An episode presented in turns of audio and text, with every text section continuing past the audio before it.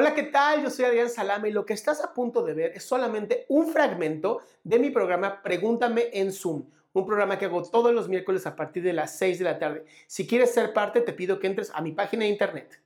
Este, yo tengo una duda respecto a qué tipo de terapia puedo elegir. Yo nunca he tomado terapia y he estado investigando y he encontrado como muchas variantes y, y no sé exactamente hacia, o sea, cómo identificar la que me podría ayudar a mí. Eh, yo hace algunos años eh, perdí a mi mamá y desde ese entonces he tenido como, ah, no quisiera llamarle depresión porque sé que es una palabra muy fuerte y es autodiagnosticarme y es algo que no me corresponde, pero eh, no he encontrado esa manera de identificar qué tipo de terapia puedo tomar. Entonces, no sé si hay alguna manera de saberlo o solamente yendo con el terapeuta y probando. Entonces, esa es como mi duda. A ver, empecemos por la primera parte. ¿Tú quieres ir a terapia por lo de la muerte de tu mami? Sí. Bien. La mejor terapia que puedes tomar para ese caso solamente es tanatología. Ok. O sea, es, son gente que se han especializado solamente en muerte. Ajá. Entonces te estás ahorrando mucho el, a lo mejor irte al pasado y al presente y no sé qué, cuando hay una persona, ¿no? Que ya lo sabe, que muchas veces el tanatólogo sí es psicoterapeuta también y pueden trabajar otras cosas, pero yo empezaría nada más desde ahí, desde un, desde un tanatólogo o tanatóloga, mujer, este, para llevar mi proceso. Ahora, también la psicoterapia gestal, que es la que practico yo, es muy efectiva porque nos dedicamos a cerrar eh, asuntos pendientes. O sea, todo el estudio que hacemos de psicoterapia y de, y de la psique humana es cómo cerrar todos esos ciclos que se quedan pendientes, que no te permiten llevar una vida sumamente bonita. Ok. Entonces, de verdad, creo que estas dos serían mis dos primeras opciones.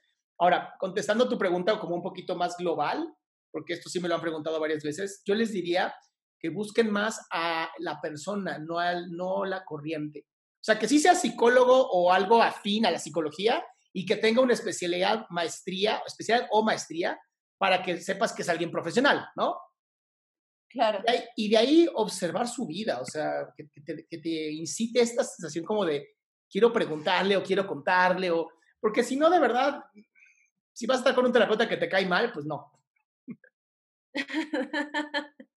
ok, muchas gracias. Y otra pregunta que, que me, me conflictúa un poquito y creo que es un, a veces es una pausa para muchas personas, porque a veces digo, a lo mejor y lo que le diga al terapeuta ni siquiera le va a interesar, o a lo mejor es un drama que yo me inventé en mi cabeza y no sé si te va a interesar tratarlo. Y eso no sé si sea eh, como un invento de mi cabeza o solo es como algo normal antes de ir a terapia. A ver, los terapeutas estamos educados a no... Eh no enjuiciar. O sea, si tu terapeuta te enjuicia, significa que es un terrible terapeuta. Ok. okay no, no, existen, los terapeutas estamos educados para ser sumamente objetivos, para escuchar tu historia. Incluso una de, las, una de las cosas que yo les digo a mis pacientes que es sumamente divertida es, yo les digo, aquí se trabaja la honestidad. Entonces, si tú llegas y me dices que eres la hija de Robert Downey Jr., a mí eres la hija de Robbie Downey Jr. y no te, voy a, no te lo voy a desmentir. Ya si después me dices, te mentí, te diría, bueno, ¿por qué? Pero no, mi trabajo no es enjuiciarte, mi trabajo es escucharte y trabajar con lo que tengo.